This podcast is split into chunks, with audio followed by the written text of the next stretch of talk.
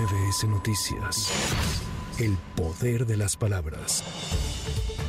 Tras destaparse como aspirante a la candidatura de Morena para la jefatura de gobierno de la Ciudad de México, el senador con licencia Ricardo Monreal aseguró que cuenta con plena madurez, lucidez y serenidad para enfrentar los desafíos que representa la capital del país la Secretaría de Relaciones Exteriores le concedió al gobierno de Estados Unidos la extradición de Vicente Carrillo Fuentes, el viceroy, líder del cártel de Juárez. Sin embargo, el hermano de Amado Carrillo, el Señor de los Cielos, deberá permanecer en nuestro país ya que un juez de distrito frenó su entrega a las autoridades norteamericanas.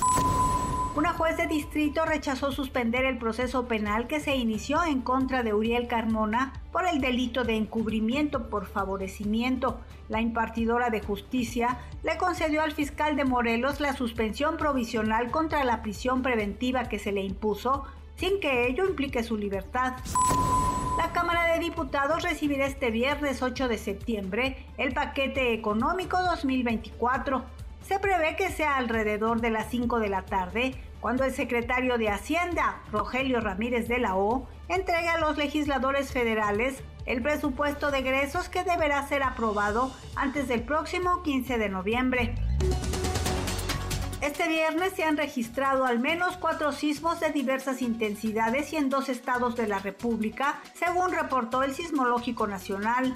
El primero ocurrió al norte de Crucecita, Oaxaca, con una magnitud de 4.3.